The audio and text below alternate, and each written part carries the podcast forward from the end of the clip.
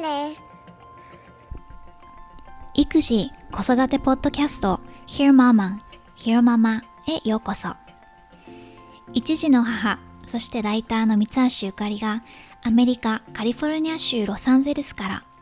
海外の育児・子育てにまつわる情報をお伝えする本音を大事にしたポッドキャストです。こんにちは。た1ヶ月ほど相手の更新になってしまいましたが今回はこの1ヶ月のバタバタ近況報告ととある製品を実際に使ってみた体験をもとにプロダクトレビュー的なものをお送りしようと思います。まず我が家の大きなニュースはロサンゼルスからラスベガスにお引越しをしたことです。生後間もない赤ちゃんと2歳児を連れての引っ越しの様子は録音後期で話そうと思ってるのでまた後ほどなんだけれど引っ越しを機にとある製品を使い始めました。スヌーっていうバシネットバシネットはゆりかごのことなんだけれど Wi-Fi につなげて使うスマートバシネットです。スヌーはね SNOO とスペルします。でフォーブス日本版の2018年の記事ではハイテクバシネットなんて紹介されていたりします5年間の開発期間を経て2016年にリリースされた製品です。で、スヌーが支持されている理由の一つは、それがハービー・カープ、ハービー・カープ先生によって開発されたものだということです。で、この人は Happiest Baby on the Block っていう本を書いた人で、2003年に出版された本だけれど、もうこの、うん、リリース出版以来長らく親にとってバイブル的な存在として読み続けられている一冊だったりします。でこれ私多分動画は見たような気がするんだけれど本は読んだことないけどもまあうんこの人の名前は知ってます聞いたことありますっていうママやパパが多い人なのででうん、この先生と MIT、MIT はマサチューセッツ工科大学の開発者とが共同で作ったのがスヌーなので、ただどこかのスタートアップ、これはベンチャー企業のことだけど、が開発したね、そのスマートデバイスの波に乗って開発しましたよっていうことじゃなくて、こういう、うん、子供とかその赤ちゃんに接するその育児子育てを専門にする人が裏にいるっていうことで多分最初から注目が高かった製品です。アメリカにはナイトナースという夜間専用の赤ちゃんのお世話をしてくれる人がいてで我が家は今回次男の時に試してみることにしました。で今回は長男の時と違って母親も来られないし、まあ、日本にいる母も来られないし必要な時にお願いできるので利便性がとても高いです。でうちの場合は基本母乳育児なのでナイトナースがいても私は起きなきゃいけないんだけれど授乳が終わった後の寝かしつけは任せられる感じ。ねナイトナースがいれば少なくとも旦那さんは寝られるまあ、といっても仕事があるので遅くまで起きてはいたけれど私もうまく眠りにつければ授乳の間に最長の睡眠時間を確保できるということでナイトナースにお願いしたりしてました。といっても新生児の頃はね授乳中も寝てる感じなので大した寝かしつけは必要なかった感じなんだけれど次男くんはリフラックスその逆流があって心配だったので万が一吐き戻してむせたり息ができなくなったりしたらどうしようっていうのもあって、まあ、彼女がちゃんと赤ちゃんをあの同じ部屋で見てくれてるので、うん、安心することができました。でロスに住んでいた時はお願いしてたんだけれど引っ越し先のベガスでは完全に日中も夜もワンオペになっちゃうので大丈夫かなって不安を感じててそんな矢先に周りのママ友さんにスヌーの話を聞くことが何度か重なって試してみることにしました。上の子の時に使ってすごく良かったから下の子にも合うといいなとかまだ生後3ヶ月なのにもう夜通し確か夜の9時から朝の7時とかまで寝てくれてるよとかっていう声があってでうちの旦那さんもスヌーの存在は周りの友達とかから聞いていて知っていたくらいなので赤ちゃんがいる家庭では認知度が結構高い製品なんじゃないかなと思います。スヌーは一言で言うと赤ちゃんがお腹の中にいた時の感じ、まあ、騒音だったり揺れだったりを再現してくれるバシネットです。音の大きさとか揺れのこう激しさはレベル分けされていて最初は左右に緩やかに揺れる感じなんだけれど赤ちゃんがぐずったりしてるとモーションセンサーがそれを探知して音と小刻みな揺れがレベルアップしてあやしてくれます。でバシネットそのものが揺れるわけじゃなくて赤ちゃんが寝ている部分の下がこう楕円形みたいなこうプレートになっていてそれが動く感じです。操作はスマホでできるし赤ちゃんの睡眠のログを取ってくれるので例えば今日の最長睡眠時間は6時間20分ですみたいなこともすごく分かりやすいユーザーインターフェースでデザインであのお知らせしてくれます。もちろんスヌーで赤ちゃんが落ち着かないこともあってそれは本当にお腹が空いてるとかおむつが濡れてて気持ち悪いとかっていう理由なので、まあ、1分間作動してそれでも赤ちゃんがぐずってる場合はスヌーが自動的にもうストップしてスマホのアプリであの赤ちゃんがあなたのケアを必要としてますというふうに通知をしてくれます。全体的にすごくよくできてる製品だしセットアップもめちゃくちゃ簡単でした。びっくりするぐらい。でバシネットの組み立ても足4本を本体にパコってほんとはめるだけなので5分5分もかかってないかな。うん。であとはアプリをダウンロードして Wi-Fi につなげると画面にもう指示に従っていくだけであっという間に使える状態になります。うちの母親でも使えるんじゃないかなと思うぐらい。ただ我が家の判定はというとうん100点中70点ぐらいかな。効果検証がちょっとしにくいところがあってというのもスヌーを使い出す少し前に次男くんはクリブでも続けて夜間寝られるようになっていてうんスヌーを使うことで、まあ、歌い文句としては夜間の睡眠時間が12時間伸びますよっていうふうに あのー、言われてるんだけれどうちの場合もうスヌーを使う前に、うん、まとまって寝てくれていたのでそんなにそのスヌーを使ったからそれにさらに12時間プラスされましたっていうことではなかったです。でスヌーのプロゼンカンズそのプラスのポイントとマイナスのポイントで話すとまずスヌーの良い点は見た目が木目調なミニマルなデザインでおしゃれだということ。なのでベビちゃんの部屋をね可愛くしていたらそれにも合うしリビングとか例えば置いたとしても馴染む。ただやっぱり重さはあるのでちょこちょこ家中を移動させるっていう使い方はあんまり向いてないかもしれないけれど例えば予防接種した日で今日は夜崩るかもしれないなっていう時はあの親の寝室にバシネットスヌーを移動させるみたいなことはできるようにはなってます。あともう一ついい点がおくるみこっちではスワローっていうんだけれどスヌー専用のものがついてきてそれが赤ちゃんの腕をしっかりこう左右にあの固定してくれるのね。でまずバンドでその腕を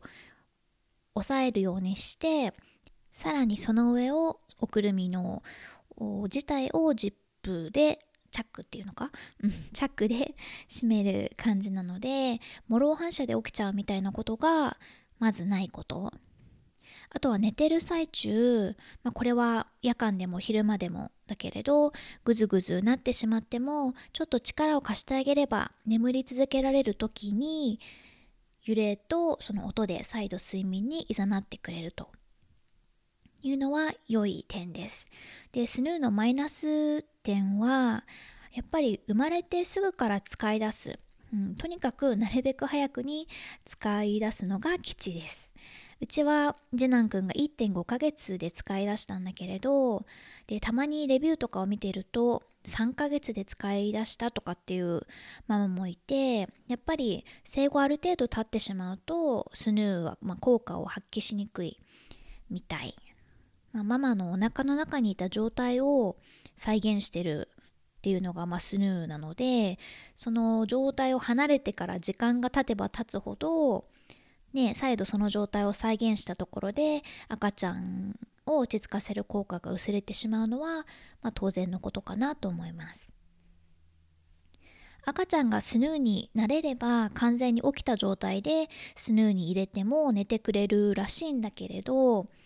基本ある程度眠くなってる状態またはもう目をつぶってほぼ、うん、寝ている状態でスヌーに入れるので寝かしつけは、まあ、ある程度やっぱりうん、発生します。で次男くんの場合は逆流があるので抱っこ紐に入れてあげると縦の状態になって、うん、横抱きとかより心地よいみたいで徐々に眠りについてくれるので深夜あの抱っこ紐に入れてゆらゆら歩いたりしてると次第に寝てくれてそこからすぐに移動させるっていう感じで使ってますなので完全に寝かしつけをしなくていい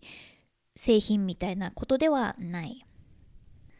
あとスヌーのプラスのポイントでもあるそのがっちり赤ちゃんを包み込んでくれるおくるみなんだけれどうちの場合は、まあ、私はこれちょっと怖いなと思ったのが次男くんは生まれた時から首の力とかすごく強くてびっくりしたんだけど腕の力も、まあ、ある程度あるみたいでしっかりあの腕を押さえるバンド部分を巻いたつもりでもそれが徐々にあの上げられちゃって でジップを下げてジップって毎回言っちゃうけどチャックを下げて見てみるとこのバンド部分がもうすごい上の方に上がっちゃっててすごく心地悪そうになってることがある。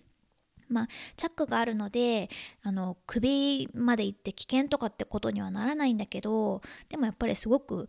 不自然な体勢にはなっちゃうのでちょっとそこがうん難点かなと思いました。最後これはまああったらいいななんだけどモニターがついてるとスヌーのアプリで赤ちゃんの様子チェックを含めて完結するのでさらに良かったかなと思います。うちは今はロジテックのモニターを外付けしてスマホで様子を確認してるので赤ちゃんの睡眠チェックにそのスヌーとあとそのアプリっていうなんか2つのアプリを使っていてこれが1つで済むんだったら、うん、すごく良かったなと思いました。で結局スヌーを周囲のママ友さんにおすすめするかなんだけれどあの生後間もなくから使えるなら是非一度使ってみたらいい製品だと思います。2ヶ月とか過ぎたらもうちょっと微妙かもしれない。うちは1.5ヶ月でギリギリだったんじゃないかなと、まあ、感覚値だけれど思います。ちなみにスヌーは寝返りしたりするまで使える製品なので、まあ、最長6ヶ月まで使えるそうです。でスヌーからクリブとかに移行するプロセスの手引きみたいなのも用意されているので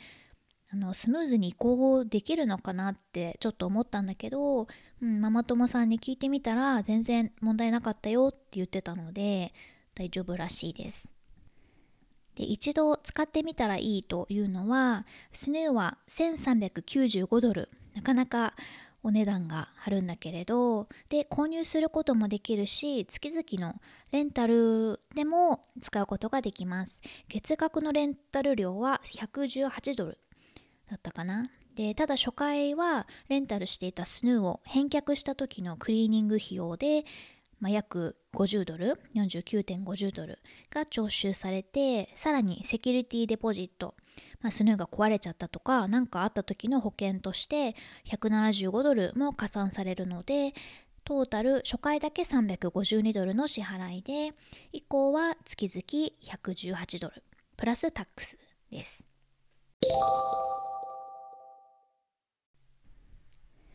録音後期。また1ヶ月ほど空いてこんにちは。皆さんいかがお過ごしでしょうか？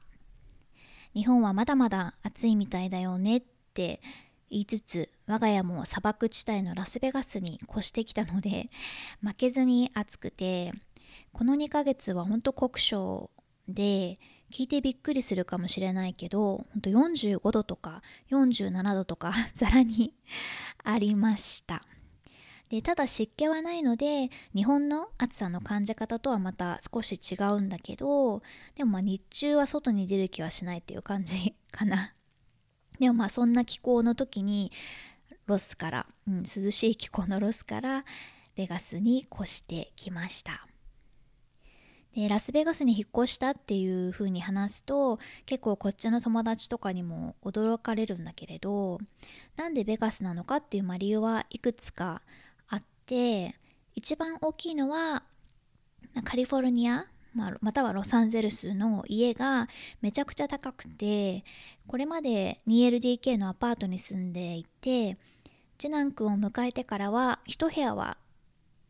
次男くんのお部屋もう専用のお部屋ででもう一部屋に私とパパと息子くんで寝るっていう感じだったのでもうちょっとその生活に限界が来ていて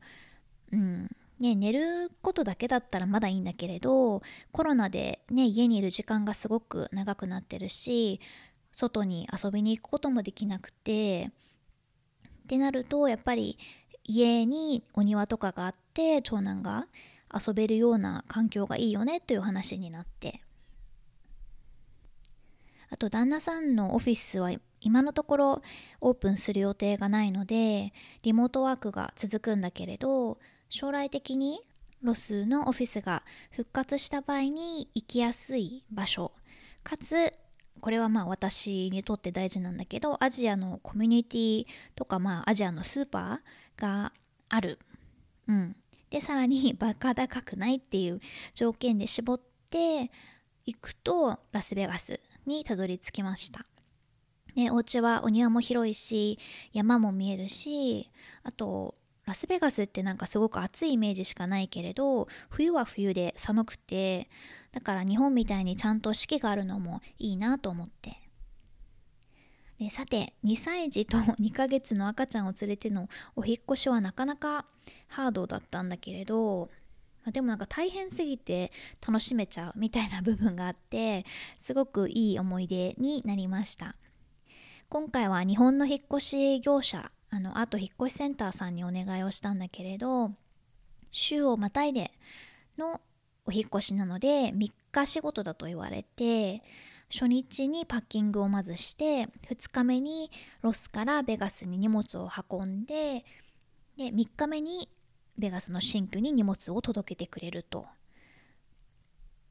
でということで今回ロスのホテルで1泊翌日ベガスまで運転して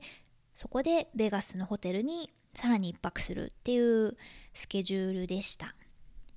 でパッキングしてもらう日はアパートに居場所がなくなっちゃうので最近また会うようになったあのママ友さんのところに朝から私と子供2人でお邪魔しました。で私の授乳とか次男くんのお昼寝は寝室を使わせてくれてその間ママ友さんがあの長男と娘ちゃんを一緒に見てくれたのですごくすごく助かりました。でお昼ご飯もカレーライス作ってくれて食べさせてくれたし、うん、あのロスを離れる前に最後にゆっくり一緒にいられてよかったです。でホテルは両日ともね一部屋にみんないるので特に長男がベッドから 落ちちゃわないように親がベッドの端の方に寝たりとかでさらに次男がね泣いちゃったりするので長男を起こさないようにトイレでゆらゆらさせたりしてなかなか 大変でした。でこの3日間ででも一番大変だったのはうんだからホテルで過ごした時間かな。でも良かったのは今コロナで食事は全部ルームサービスにしたので素敵なご飯が出てきたこと、うん、でベガスのホテルだけはあの他のものは OK だったんだけどフィレミニオンをステーキを頼んだら 本当になんかもう超オーバーダウン焼きすぎの岩みたいな塊が出てきてまいりました。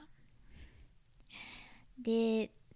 もう一つ大変だったのはやっぱりそのロスからベガスへの5時間ぐらいのドライブかな。その次男君を抱っこしたりしててただでさえ体にガタが来てるので助手席にずっと同じ姿勢で座ってるっていうのが辛かったのと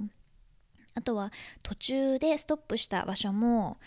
もうラスベガスまであと2時間ぐらいのところだったんだけれど、うん、もうそこもすでにめちゃくちゃ暑くてでもどうにか次男君にあのおっぱい飲ませなきゃいけないので なんとか日陰になってる場所を探して助手席で授乳して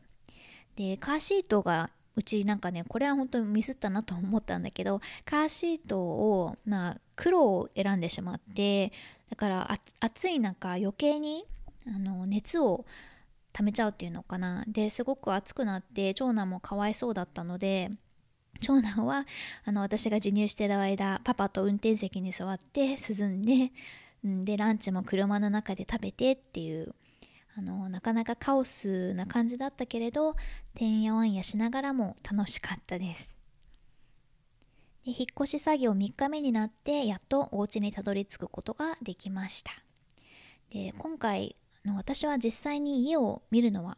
初めてででネットでね写真とか動画を見てたからイメージはもちろんあったんだけれど旦那さんがあのベガスに私がまだ妊娠してもうあと少しで産みますっていうタイミングでベガスに飛んで、まあ、10件ぐらいかないろいろ見てくれてでこの家がピカイチだったっていう、もう彼のその話し口調からあこの家が一番良かったんだなっていうのが伝わってきたのでじゃあもうそこにしようと決めた感じです。コロナじゃなければまずそんなことはしなかったと思うし、うん、でも同時にコロナがなければ旦那さんの仕事が完全リモートになるっていうこともなかっただろうから、うん、だからベガスに引っ越すっていう選択肢もなかったはずなのでこれも全部まあ、うん、縁というかお家は持ってた通りの、うん、素敵な家ですごく気に入っています、まあ、まだまだねコロナも心配だしなんせ暑いし、まあ、もう少ししたら落ち着くらしいのでハイキングコースとか周りにもあるみたいなので探索するのが楽しみです、うん、ベガスに越して一番今気分が上がるのは、まあ、お家から庭から山が見えるっていうのもそうだし運転してて例えば、まあ、今って運転して行く場所って言ったらスーパーぐらいなんだけど、うん、スーパーに行く時に運転してても山が向こうの方に、まあうん、近くに見えてそれがすごく嬉しいかな。あの海より断然山派なので、うん、それが一番気に入ってるポイントです。はいということでまた次回の更新まで間空いてしまうかもしれませんが多分次回はブックレビューになるかなと思ってます。今回も Hear Mama を聞いてくださってどうもありがとうございました。ではまた次回お話ししましょう。